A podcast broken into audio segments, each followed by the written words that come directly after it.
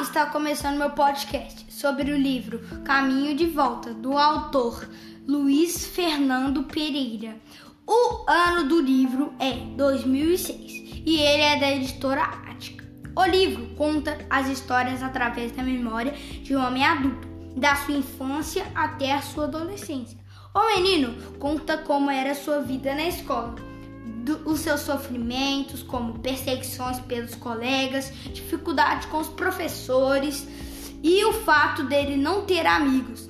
O livro é dividido em nove capítulos, sendo uma narrativa do personagem sobre sua vida.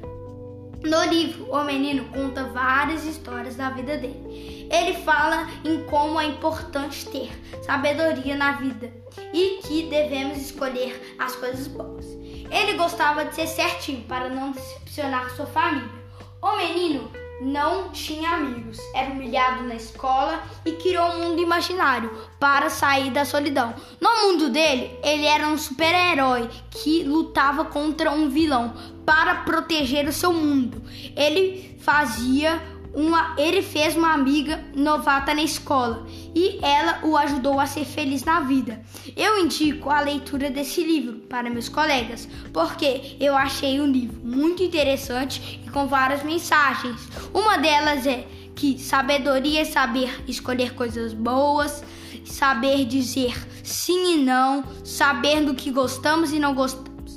Ô pessoal, vou ficando por aqui. O meu nome é Bernardo Oliveira Santos esse foi meu podcast sobre o livro Caminho de Volta.